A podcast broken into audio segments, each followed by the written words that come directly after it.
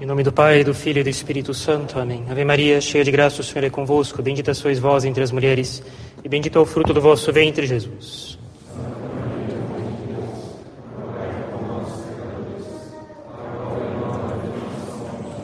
Nossa Senhora das Dores. Podem sentar, por favor.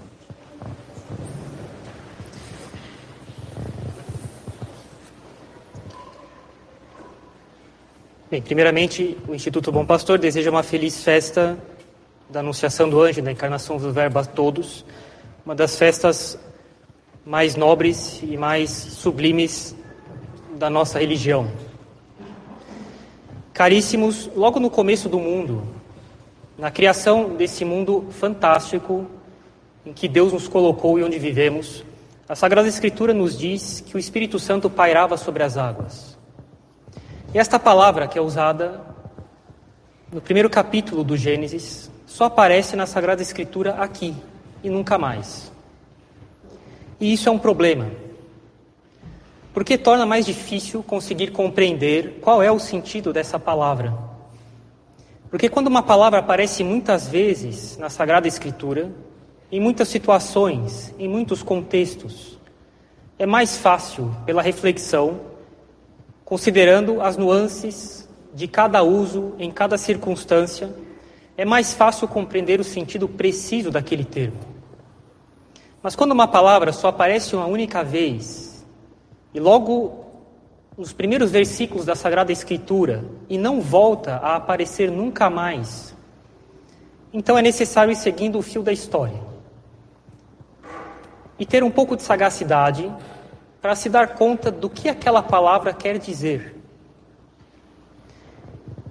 E vemos que ao longo da história, ao longo da revelação, ao longo da história do mundo, ao longo da história da redenção das almas, o Espírito Santo ele se lança sobre certas pessoas. Ele parece que paira sobre o mundo, sobre o gênero humano, como uma ave de rapina. E ele paira sobre os homens, procurando se lançar sobre as pessoas, como uma ave de rapina que procura uma presa que ele vai poder tomar para si e fazer com que ela seja dele.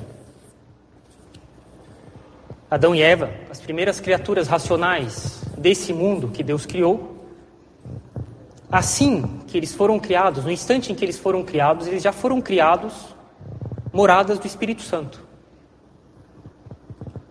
José do Egito, ele é guiado pelo Espírito Santo.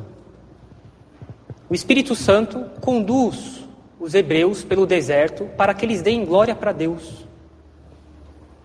Os profetas do Antigo Testamento, Isaías, Davi, Davi fala assim: O Espírito do Senhor falou por mim, o seu discurso falou pela minha língua. E nosso Senhor na sinagoga, retomando uma passagem de Isaías, dirá: o Espírito de Deus está sobre mim, porque o Senhor me ungiu para pregar o Evangelho, a boa nova, aos mansos, enviou-me para restaurar os, contra, os corações contritos, etc. E nosso Senhor dirá: Eu vos digo, hoje isso se realizou entre vós, porque Isaías falava dele. Nosso Senhor também vai dizer para os outros apóstolos: quando vos entregarem, não queiram pensar de que modo ou o que falarão. Vos será dado o que falar naquela hora, porque não sois vós, mas o Espírito de vosso Pai que falará em vós. Como quem diz, ele se lançará sobre vós e ele vos ajudará. Tem fato mais explícito sobre isso do que o dia de Pentecostes? Ele vos ensinará todas as coisas São Paulo fala: ignorais que sois o templo de Deus e que o Espírito Santo habita em vós. Pois bem, é isso que essa palavra quer dizer. Nós já tivemos ocasião de dizer que em outras ocasiões, em outras ocasiões que os primeiros capítulos, os dois, três primeiros capítulos do Gênesis, eles possuem um leque de linhas mestras que vão conduzir a história do gênero humano. Existem temas, direções que estão sendo estabelecidas ali nesses primeiros capítulos, no começo da criação do mundo e do homem, da relação do homem e da mulher com Deus, com a serpente, os filhos deles entre si, os filhos de Deus com os filhos da serpente, os filhos de Deus com Deus, os filhos da serpente com Deus. Isso só vai ser desdobrado cada vez mais ao longo da história. E é isso que a Sagrada Escritura relata. E é isso que a Sagrada Escritura relata no que diz respeito ao Espírito Santo pairar sobre as águas. Ele, desde o começo, ele procurava uma criatura sobre a qual ele pudesse se lançar e tomar ela para si.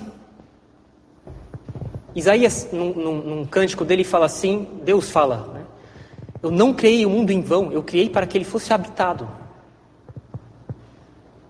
Eu não criei a terra em vão. Ele criou essa terra para que ela fosse habitada pelo homem, e o homem que é de terra, para que essa terra, que é o homem, fosse habitada por ele. E caríssimos, é exatamente o que nós comemoramos hoje, mas do jeito mais nobre, mais elevado que poderia ter acontecido, que foi Nossa Senhora, a nossa mãe, nossa mãe e Nossa Senhora, que além de Jesus Cristo, foi tomada pelo Espírito Santo, que se lançou sobre ela tomando-a toda para si. Como isso acontecerá? Não temas, Maria, o Espírito Santo virá sobre ti. É isso que o Espírito Santo procura: pessoas sobre as quais ele possa se lançar e tomá-las para si. E a gente pode afirmar sem nenhum receio que desde toda a eternidade o Espírito Santo esperava esse momento que ele tenha se lançado sobre os profetas, sobre Davi, sobre José do Egito, sobre Adão e Eva desde o começo, ele ainda não estava satisfeito. Tinha ainda uma criatura sobre a qual ele queria se lançar e desde toda a eternidade ele esperou esse momento para poder se lançar sobre ela e tomá-la toda para si, que foi Nossa Senhora. Que no dia de hoje tendo o coração dela todo para Deus, isso é manifesto pela virgindade dela, foi tomada toda para ele. Uma vez eu vi a, a, biografia de Santa Verônica Giuliani, nasceu em, em 1660 na Itália. E ela era franciscana. E ela falava assim para Deus: Meu Senhor abre o teu coração para que eu possa entrar por essa porta e que eu seja uma coisa só contigo. E Jesus Cristo que fala assim para ela: Eu esperei o teu nascimento desde toda a eternidade. Isso é fantástico. Né? Quem pode imaginar que Jesus Cristo diga isso para si? Eu esperei o teu nascimento desde toda a eternidade. Mas é óbvio que isso aqui vale de maneira eminente e, e, e total, muito mais do que para Santa Verônica Juliana e para Nossa Senhora. O Espírito Santo esperou o nascimento dela desde toda a eternidade para se lançar sobre ela, que já tinha se separado toda para ele, pela virgindade, pela pureza, por um coração todo dele. Nunca se esqueçam, a nossa religião é uma religião de separação. Em que sentido? De separar as almas do mundo, em separar as almas do pecado, para uni-las para Deus. Por isso Cristo falou: eu vim, separar, eu vim separar o filho do pai, a filha da mãe, da sogra. É uma religião de separação, de separação do mundo. Separação o tanto quanto as coisas nos separam de Deus. Para que a gente possa se unir a Deus. E Nossa Senhora era toda separada do mundo para ser toda de Deus. E o Espírito Santo hoje se lança sobre ela e a toma toda para si, fazendo com que ela seja a mãe de Deus. E tinha que ser assim, porque a partir da geração de Nosso Senhor no ventre dela é que começaria então toda uma condução, uma outra etapa da condução da história, pela providência, para que os nossos corações fossem todos de Deus. E tinha que começar com ela, sendo alguém cujo coração era todo de Deus, e ela era toda de Deus, toda dele, para que assim isso pudesse ter ímpeto, ter carga suficiente para percorrer toda a história e chegar até nós, e os nossos filhos, os nossos netos e as próximas gerações até o fim do mundo.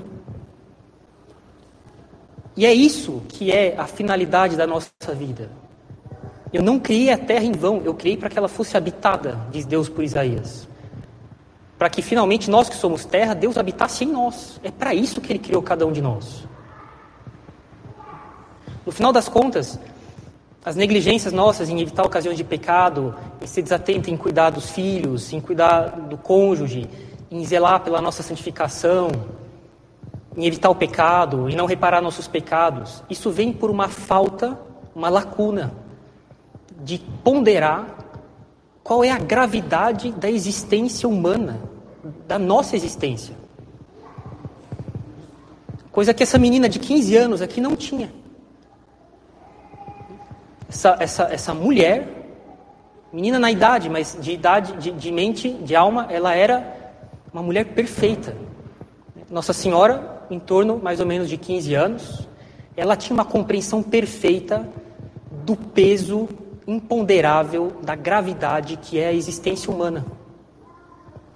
De quão sério ela deve ser levada. E é essa a, a, a, a luz que a gente deve ter. E que tinha que começar assim para que essa luz chegasse até nós. Para que o Espírito Santo fosse habitando de geração em geração, desde, desde Nossa Senhora e de Nosso Senhor até nós, tomando os corações para si, se lançando sobre eles e tomando os corações para Ele. E foi hoje que isso começou na história do mundo de maneira muito, muito diferente de como foi no Antigo Testamento. Agora começa a nova lei. Agora começa a lei da caridade, onde as pessoas elas elas são elas Deus coloca fogo no coração delas e a única preocupação que a caridade tem é que se faça a vontade de Deus. Eis aqui a escrava do Senhor, que se faça em mim a vossa palavra. Essa é a única preocupação da caridade. Pouco importa o que acontecer comigo, se Deus tira proveito disso, se a vontade dele é feita, é isso que eu quero. E é essa então a, a luz que a gente deve ter sempre, sempre, de que os nossos corações sejam todos dele. Né? Vocês sempre se confiem para Nossa Senhora, não só vamos dizer assim, de um jeito raso. Se é possível dizer isso, enfim, qualquer pessoa que se confia na Nossa Senhora tem um valor imenso isso daí, mas que, que agora seja feito com uma luz cada vez maior, para que se pondere de, de, modo cada vez mais correto qual é a gravidade das, da razão pela qual nós existimos, que é de que nós sejamos habitados pelo Espírito Santo e de que o nosso coração seja todo dele. Vocês sempre sejam, tenham devoção por Nossa Senhora, tendo isso como meta. Vocês nunca vão se desviar, vocês, nós. Né? Quando a gente quer, eu assisto muito, quando a gente quer traçar uma linha na areia da praia, com uma vara, se a gente olha para o nosso pé, sem se dar conta, a gente começa a se afastar do caminho reto, começa a andar torto e não se dá conta. Lógico, eu olho para o meu pé. Eu, eu, eu, para mim, para mim, para mim as coisas nunca dão certo para mim, não são, não são os meus planos, Deus não me ajuda, Deus não está nem aí para mim. Eu acho inacreditável alguém falar uma coisa dessas. É grave falar um negócio desses. Bem, por inadvertência, coitados, as pessoas nem se dão conta, mas em si é uma coisa muito pesada falar isso. Se a gente quer falar, fazer uma linha reta, a gente olha para frente, para onde eu tenho que ir, e a linha sai reta. Se eu quero que o meu coração seja todo de Deus, que vocês tenham sempre Nossa Senhora diante dos olhos de vocês. Que nós tenhamos ela sempre diante dos nossos olhos. E assim os nossos corações vão ser todos cada vez mais preparados para cada vez mais o Espírito Santo se lançar sobre nós. E fazer com que, bem, no cotidiano do nosso dia, do nosso dia podem ser atividades humanamente triviais, eles sejam todos, sejam atividades todas de Deus. E que a gente possa dizer, então, que se faça em mim segundo a vossa palavra. Em nome do Pai, do Filho e do Espírito Santo. Amém.